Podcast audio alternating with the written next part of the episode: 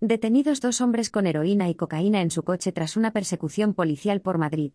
La Policía Municipal de Madrid ha detenido a dos hombres que llevaban heroína y cocaína en su vehículo tras una persecución policial por las calles del distrito de Tetuán, ha informado una portavoz del cuerpo local.